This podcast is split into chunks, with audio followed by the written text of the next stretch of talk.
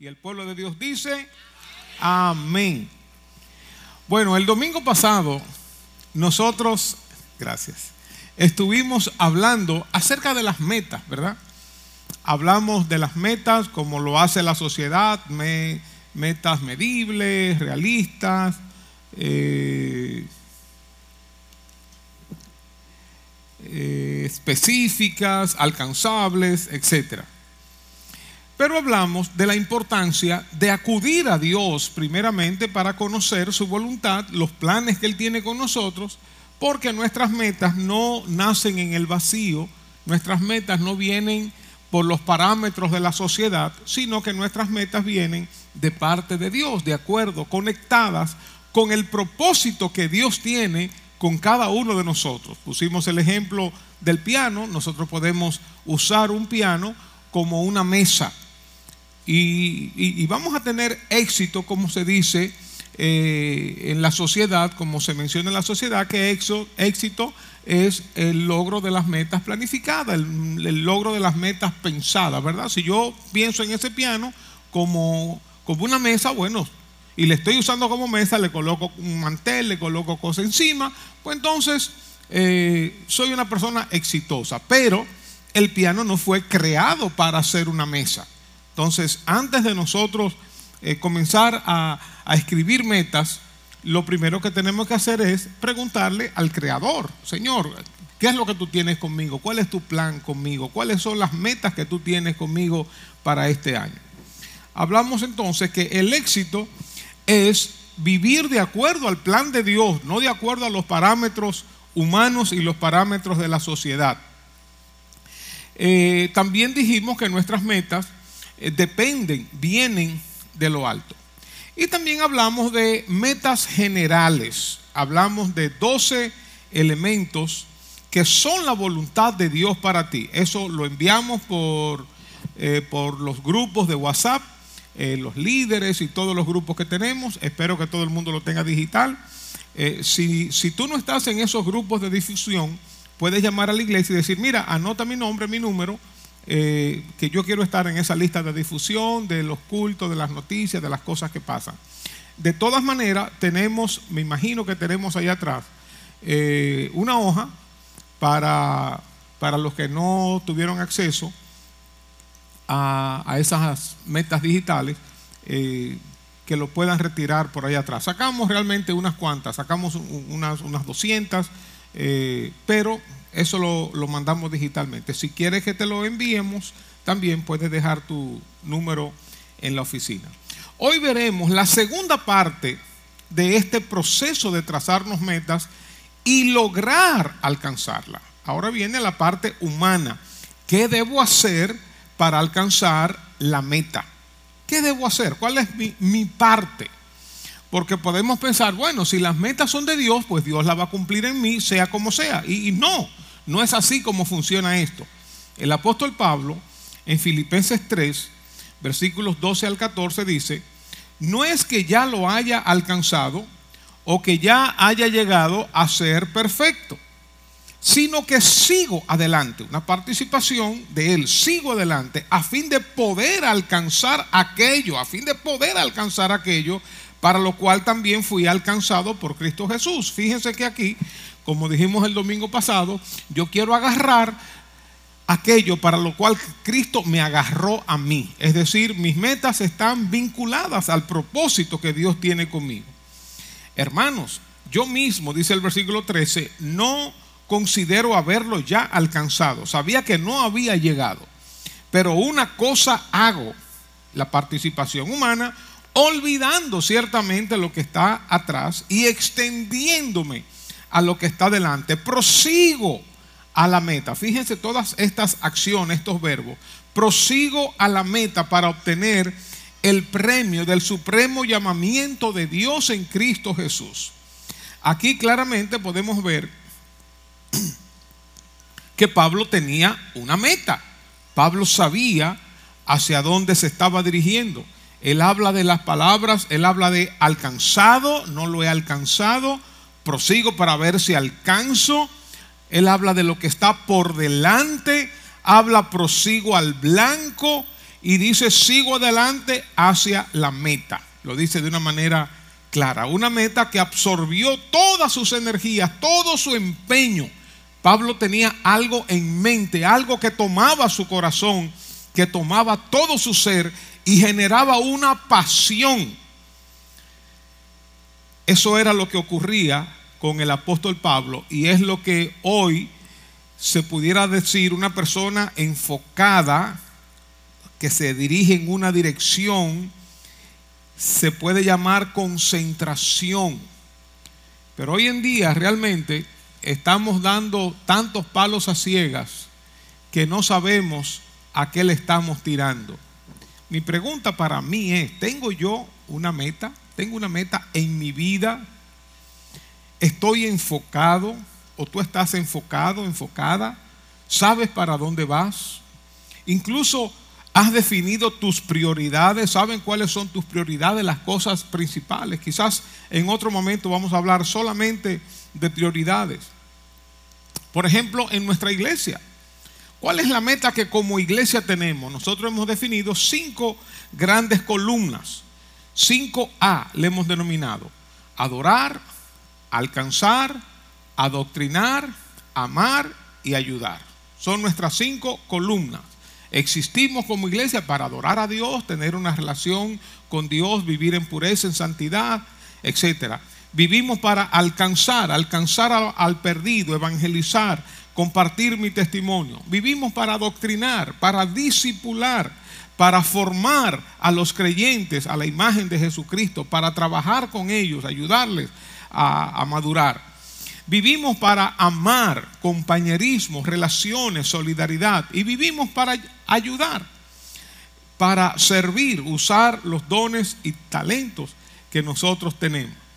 Cuando una persona en nuestra iglesia recibe al Señor, viene a nuestra congregación, ¿qué queremos lograr? También estamos enfocados. Queremos lograr, esta es la definición, eso está en la Academia Bíblica, ¿verdad? Todos los que hicieron la Academia Bíblica lo saben un discípulo de Jesucristo que está viviendo de acuerdo al propósito de Dios para su vida y está experimentando la vida abundante de manera integral. Eso es lo que queremos. Un discípulo de Jesucristo.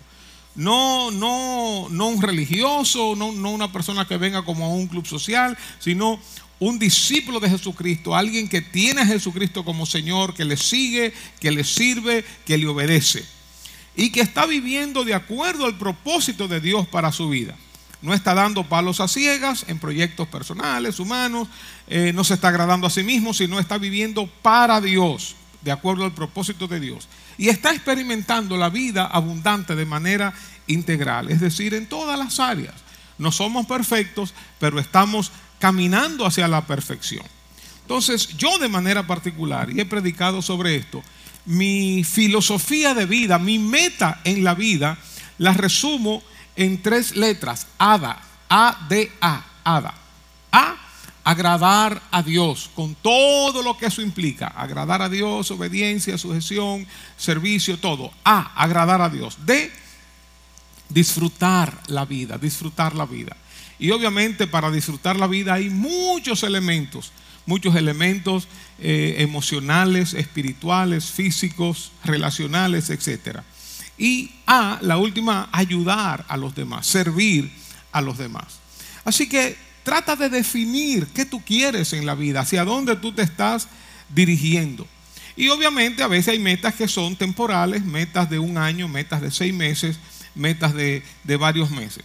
Pero la pregunta, ¿tienes tú una meta como persona? Tú tienes una filosofía de vida, sabes qué es lo que tú quieres, hacia dónde tú quieres llegar, o aún en tu trabajo, o en tus estudios, o en tu familia, en tu matrimonio. Tienes una meta como cristiano o tienes una meta como ser humano. Cuando tu vida termine, por ejemplo, ¿qué te gustaría haber logrado? ¿Qué te gustaría que se dijera de ti en esa lápida en el cementerio? ¿Qué te gustaría haber dejado como un legado. Y déjenme decirle que para esto no importa la edad, el conocimiento, la preparación, siempre podremos hacer cosas para el Señor y alcanzar nuestras metas. Todavía a mí me impacta aquel hombre, el hermano Santiago, que me predicó cuando él tenía 84 años y yo 18. Un señor de 84 años. Y yo miro, por ejemplo, a mi suegro, don Clever, que, don Clever es un pastor telefónico. Llama a todo el mundo y saluda a la gente. A veces, a veces eh, yo le ando un chin de lejito porque porque cuando voy a predicar, él me saluda y me pone la mano en toda la cabeza, que estos tres pelos me da mucho trabajo, eh, colocármelo bien. Y yo, sí, don Clever, el pelo, el pelo, porque él tiene un pelo buenísimo que, que yo lo quiero heredar. Pero don Clever, a su edad, Dios lo usa en intercesión, Dios lo usa animando a la gente, llamando a la gente, visitando amigos, amigos de esos viejos, eh, que él le llama a los muchachos y las muchachas. Mira las muchachas de 90 años y, los muchachos. Pero no importa la edad, ¿verdad? Ahora, la otra cosa es que las cosas no van a suceder automáticamente, caminando sin rumbo, con mucho movimiento y poca productividad. Como hemos dicho antes, es como tú tener un carro excelente de esos, yo no sé de carro ni sé de marca, pero de los mejores carros y nuevecitos y tú estés manejando, manejando y mucho movimiento y mucho movimiento, pero tú estás en un gran parqueo andando en círculos con un gran carro. Hay movimiento, sí. Hay actividad, sí. Pero hay productividad, no.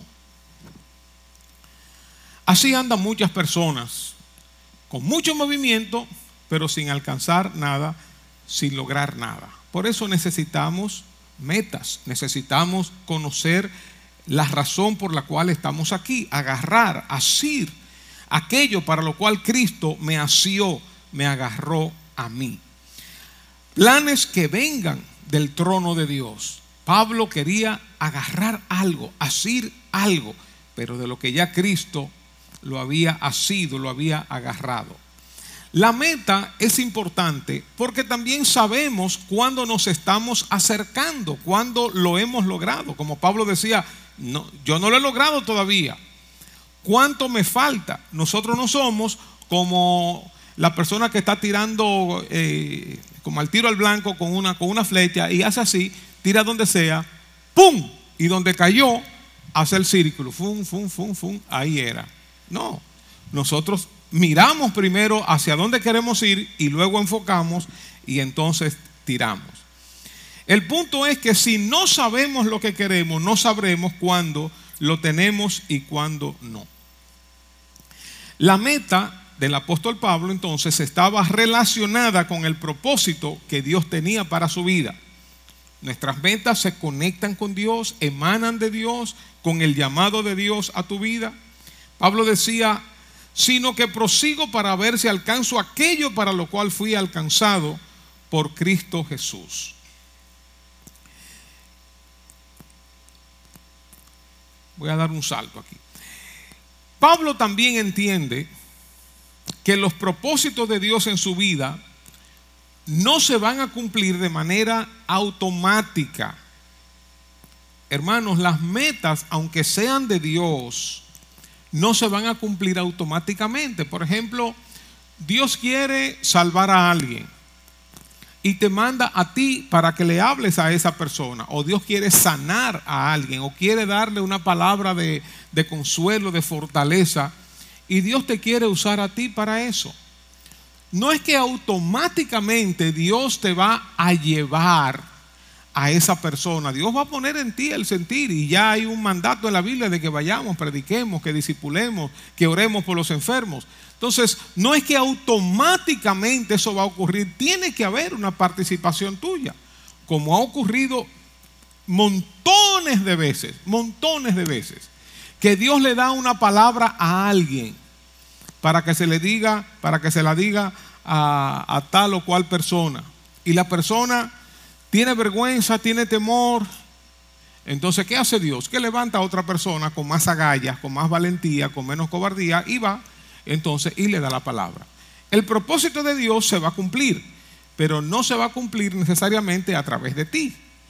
Por ejemplo, Dios sacó al pueblo de Israel de Egipto para llevarlo a la tierra prometida. Ese era el plan de Dios con esa gente. diez plagas terribles en Egipto para sacarlos de ahí con mano fuerte, mano poderosa. Eh, se llevaron, yo no sé, unas cuantas semanas para llegar a la tierra prometida y entonces ahí se rajaron, ahí eh, perdieron la fe, ahí se acobardaron. ¿Y qué pasó? Ellos volvieron otra vez al desierto. Lo que Dios quería era llevarlos, entrarlos en la tierra prometida. No se cumplió con ellos, entonces los hijos de ellos que no fue, que no, que no, no dio lugar a que se rebelaran, esos hijos entonces con Josué a la cabeza fueron los que entraron a la tierra prometida. El plan de Dios se va a cumplir, pero no se va a cumplir automáticamente a través de ti. Dios tiene planes contigo, claro.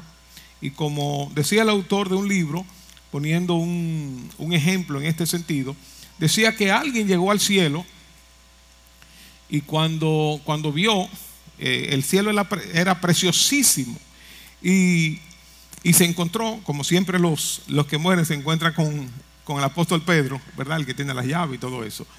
Eh, y, le estaba dando la bienvenida, lo estaba guiando y cuando eh, lo llevó a un lugar, él dijo, ah, yo quiero saber lo que hay ahí.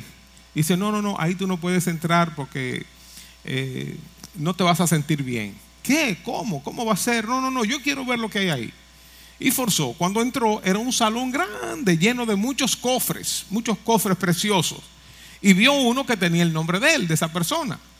Y dice, yo quiero abrir ese cofre, yo quiero, ¿qué hay ahí? dice, no te va a gustar lo que tú vas a ver ahí.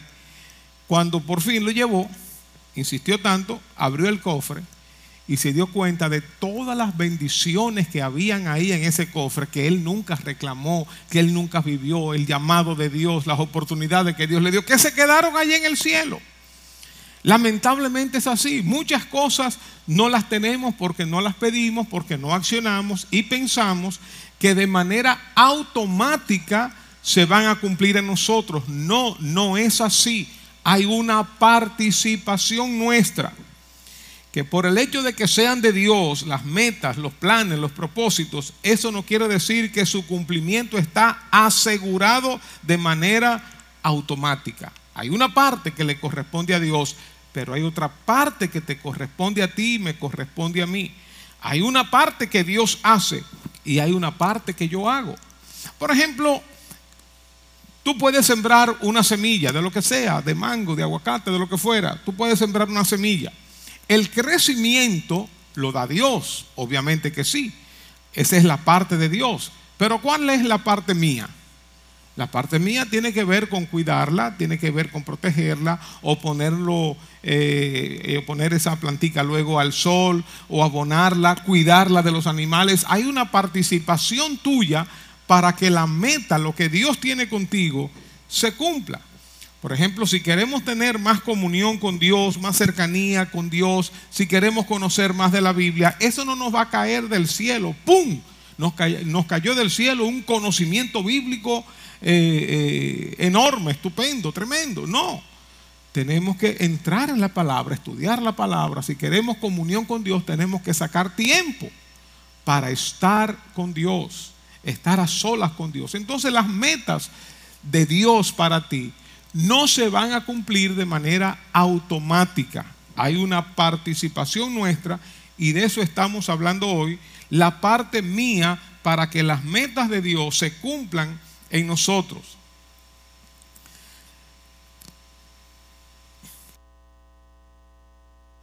Dice Pablo, no es que lo haya alcanzado ya o que ya haya llegado a ser perfecto, sino que sigo adelante a fin de poder alcanzar aquello para lo cual también fui alcanzado por Cristo Jesús. Hermanos, yo mismo no considero haberlo ya alcanzado, pero una cosa hago.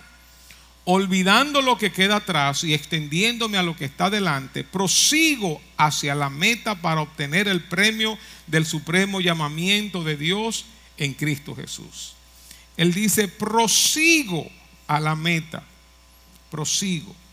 Pablo no estaba esperando que algo ocurriera, que algo bajara del cielo, que algún día las cosas cambien. No estaba resignado en una actitud pasiva, esperando a que Dios le dé lo que Dios mismo, mismo tenía para él, lo que Dios le había prometido. no esperaba pasivamente a que Dios cumpliera su propósito en la vida de Pablo. Pablo estaba en una búsqueda activa, trabajando dedicadamente, esforzadamente tras esas metas, ese llamado que Dios le había hecho a él, empleando todas sus energías. Y él usa tres palabras aquí importantísimas. Olvidando, extendiéndome, prosigo. Hermano, las cosas no se van a dar de manera automática en nuestras vidas. Construir este templo era de Dios. Dios quería que construyéramos este templo. Pero muchos de nosotros sabemos cuánto nos fajamos en la construcción de este templo. El dinero no cayó del cielo. Los muros y las vigas y las paredes, todo no cayeron del cielo. ¡Pum! Y aquí están. No Tuvimos que accionar, tuvimos que trabajar, tuvimos que diezmar, tuvimos que ofrendar, tuvimos que, hacer sacrificios y hacer proyectos eh, eh, y muchas veces con la soga al cuello, sí, pero con la ayuda de Dios logramos lo que Él nos había prometido y lo que Él quería que hiciéramos.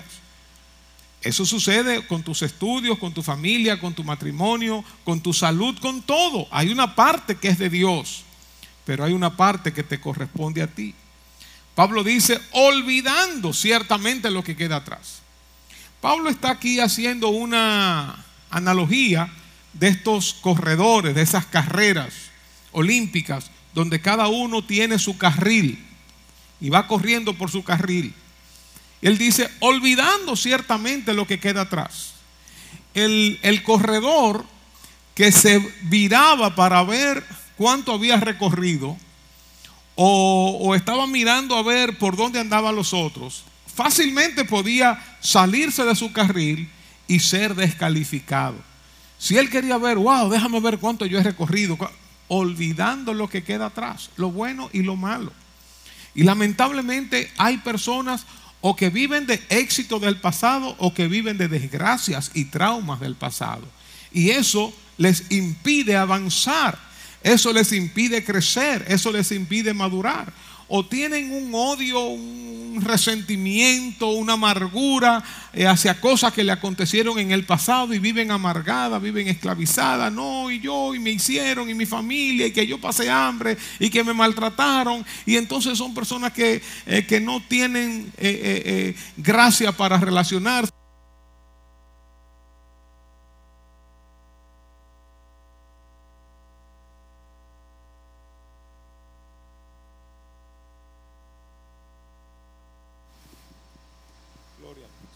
No tienen esos, esos dones relacionales y viven amargados. No, que yo, que cuando era pequeño, que mi papá, que mi mamá, que aquello, que sé yo cuánto, y que mi hermano, o, eh, o en su trabajo anterior, que mi jefe que me maltrató, me dijo, me hizo, qué sé yo. Olvidando ya lo que quedó en el pasado.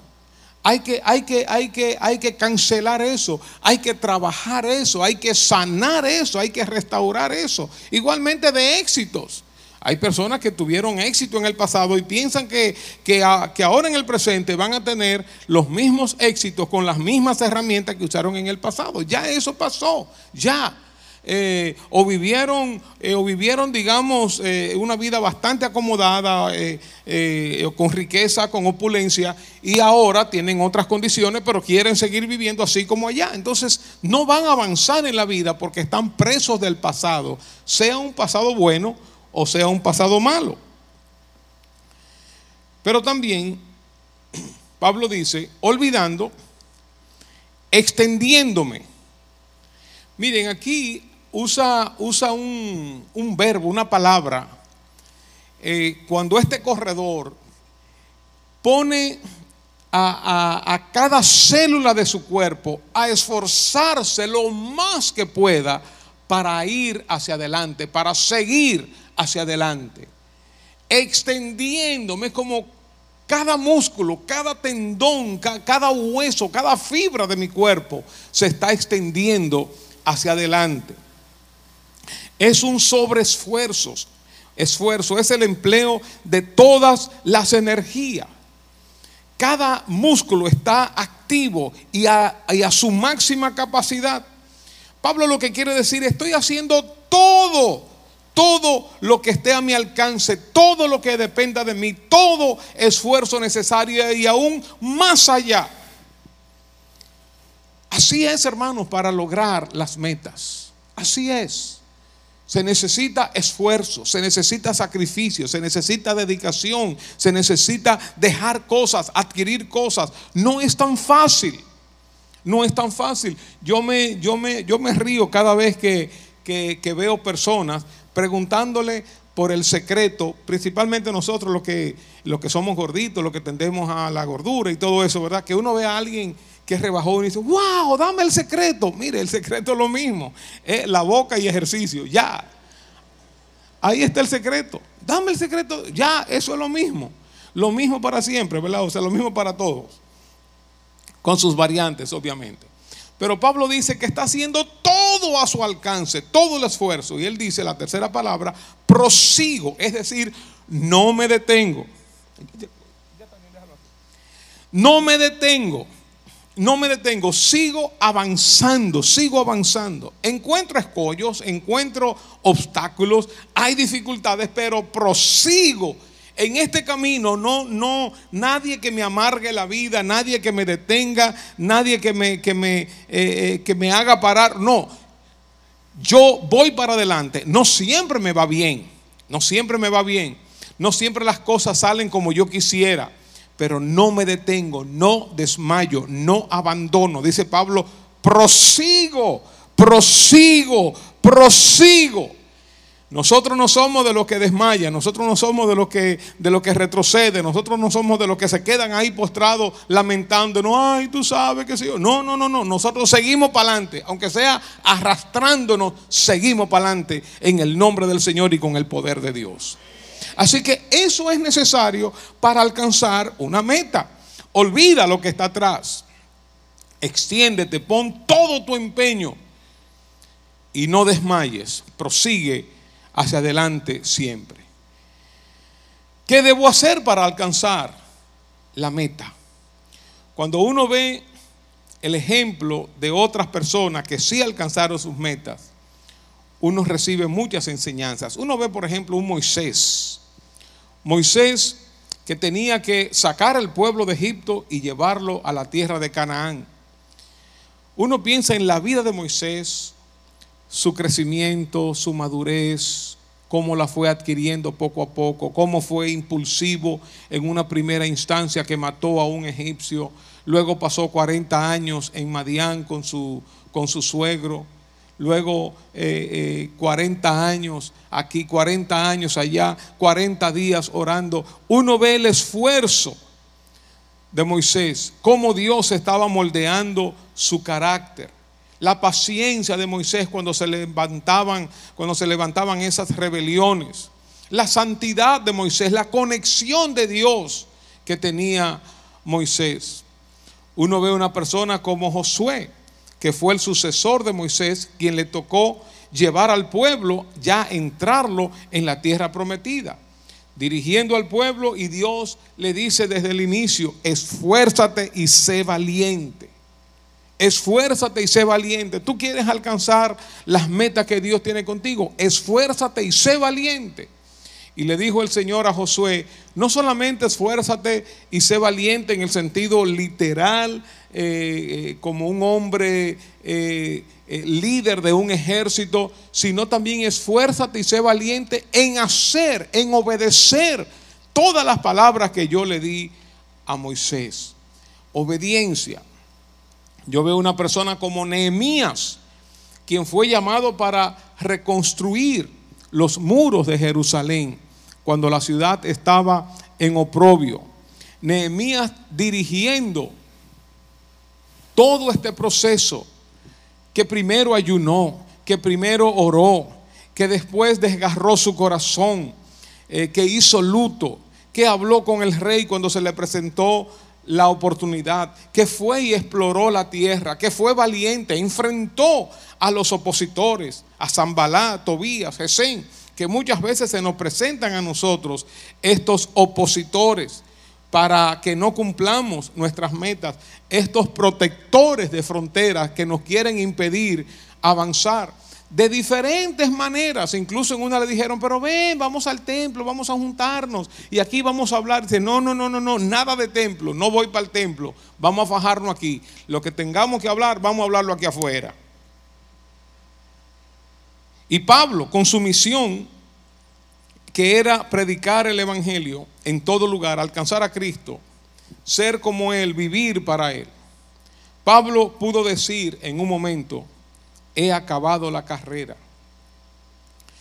Y Jesús, ¿quién más enfocado que Jesús? Sabía a qué había venido, sabía para dónde iba, conocía su misión, conocía la voluntad del Padre para él. Se dispuso a hacer lo que tenía que hacer para lograr su meta, el propósito para el cual estaba aquí en la tierra. Y pudo decir, consumado es. Pudo decir, he acabado la obra que me diste que hiciese. ¿Qué uno ve en estos hombres que alcanzaron sus metas? Uno ve esfuerzo, uno ve perseverancia, uno ve dependencia de Dios, uno ve sacrificio, uno ve conexión con Dios, uno ve mantenerse enfocado, uno ve que no se desanimaron en medio de las adversidades y uno ve que pagaron el precio. Todo el que ha alcanzado una meta ha pagado un precio. Las personas quieren grandes logros a precio de vaca muerta. Lo quieren gratis. Cada meta tiene su precio a pagar. Si tú quieres en este año subir a un nuevo nivel, conocer más a Dios, eso tiene un precio. Un precio de tiempo, un precio de estar a solas sin que nada pase, un tiempo de dedicación, tiene un precio. Las metas tienen que ver con ganar, con lograr, con alcanzar. Si tú quieres tener eh, relaciones significativas, amigos cercanos, eh, tienes que pagar un precio. El que, el que quiere amigo ha de mostrarse amigo. Tienes que saber escuchar, tienes que sacar tiempo. El que quiere un matrimonio, una familia, una empresa, lo que fuera que tú quieras, se necesita un precio a pagar, se necesita inversión, se necesita todo lo que hemos dicho, esfuerzo, perseverancia, sacrificio. La intención es importante pero la intención no es suficiente. En muchas ocasiones es verdad que la intención es lo que vale, en muchas ocasiones, pero esto es solo en algunos casos, no siempre. Si tú eres vendedor de una empresa y cada vez que tú sales no vendes nada y vuelves a tu empresa, el gerente de venta no te va a decir, no, no te preocupes, la intención es lo que vale, tú saliste, tú lo intentaste, así que no, no, para adelante y ahí te pasa una semana, dos semanas, un mes, tres meses, es para afuera que va. Pablo dice, de una manera, lo decimos hoy, que él estaba enfocado en los resultados. Él dice en 1 Corintios 9, del 19 al 24, dice, aunque soy libre respecto a todos, de todo, de todos me he hecho esclavo para ganar ganar a tantos como sea posible. Entre judíos me volví, me volví judío a fin de ganarlos a ellos, ganarlos. Entre los que viven bajo la ley me volví como los que están sometidos a ella, a fin de ganar a esto. Y así él decía, de cada grupo, a fin, con el propósito de ganar, ganar, ganar. Me hice débiles para todos, a fin de salvar a algunos. Eh, por todos los medios posibles. Aquí es importante entender que lo que hacemos es importante para alcanzar el objetivo. Se puede usar en dos vertientes, buena y mala. El fin justifica los medios. En el sentido bueno, se puede poner, el fin justifica los medios en el sentido de que si lo que yo quiero como fin es ganar, tener una familia más armoniosa, más funcional, un matrimonio, una empresa, la salud, el fin justifica el esfuerzo que yo voy a realizar. Me hice de todos a fin de salvar a algunos por todos los medios posibles, decía el apóstol Pablo. Dice, no saben que en una carrera todos los corredores compiten, pero solo uno obtiene el premio. Y oigan esto, corran pues de tal modo que lo obtengan. Corran pues de tal modo que lo obtengan. Si lo que tú estás haciendo no te está dando como resultado el objetivo que tú tienes, tienes que cambiar esa forma. Como alguien dice eh, que se atribuye a Einstein, aunque dicen que no, que no fue él, dice, locura es hacer lo mismo una y otra vez esperando obtener resultados diferentes. Locura es hacer lo mismo una y otra vez esperando resultados diferentes. Corran de tal manera que lo obtengan.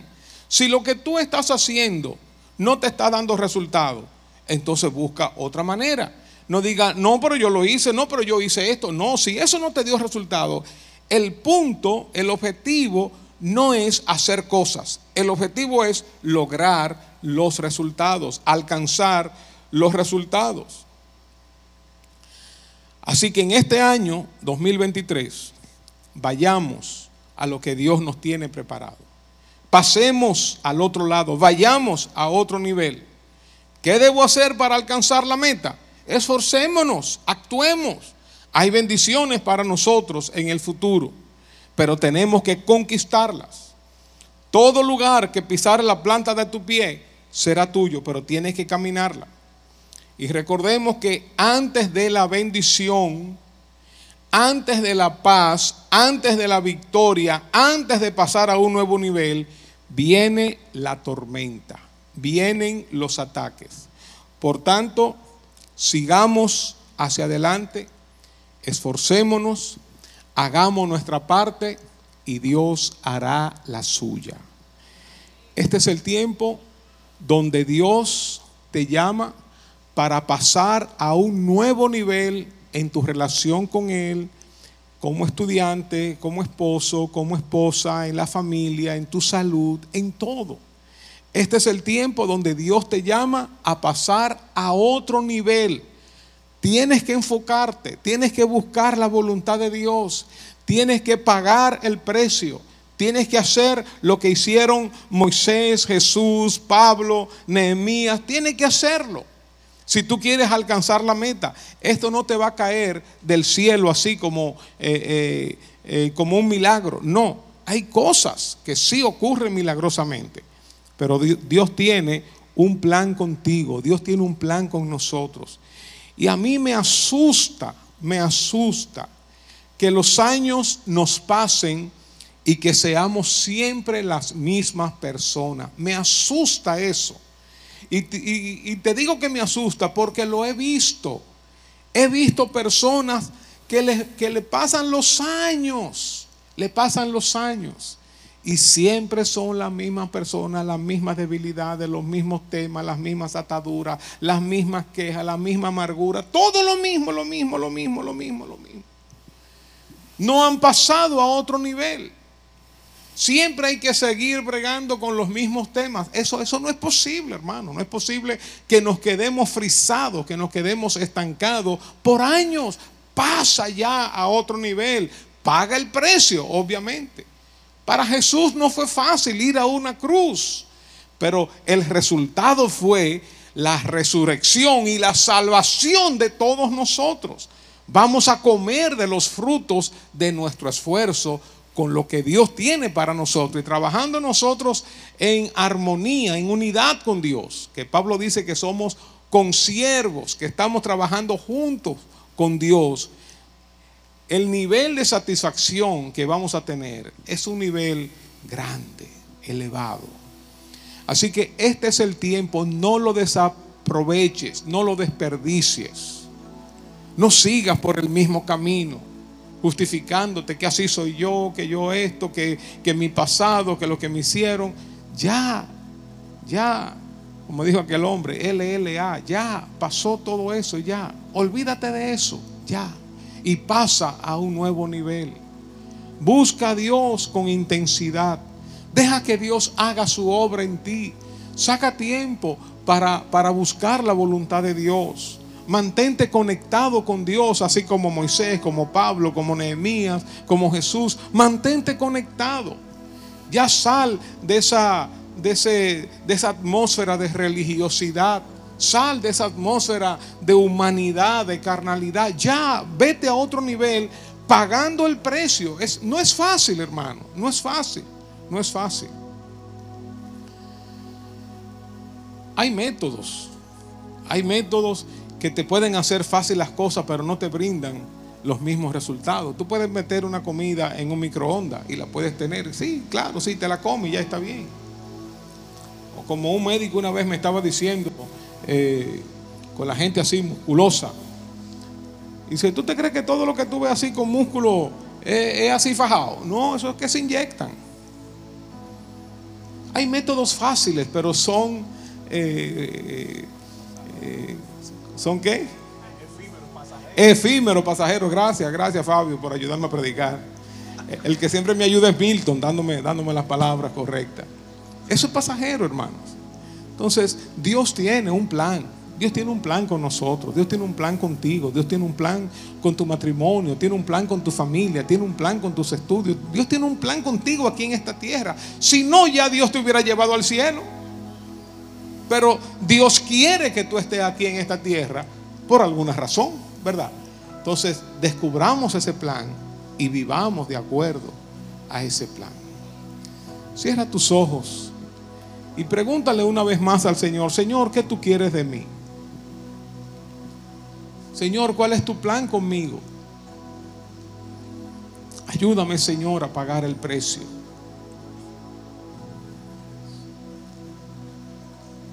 Ayúdame, Jesús.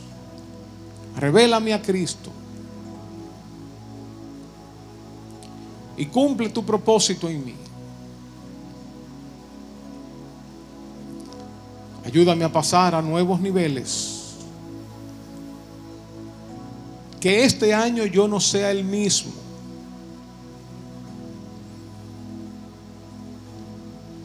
Que este año yo conozca una nueva persona a mí mismo de manera diferente. Ayúdame, Señor. Que olvide todo lo que ha quedado atrás. Que me extienda hacia adelante. Que prosiga a la meta, a lo que tú tienes para mí. Gracias, Dios. Gracias, Señor. Amém.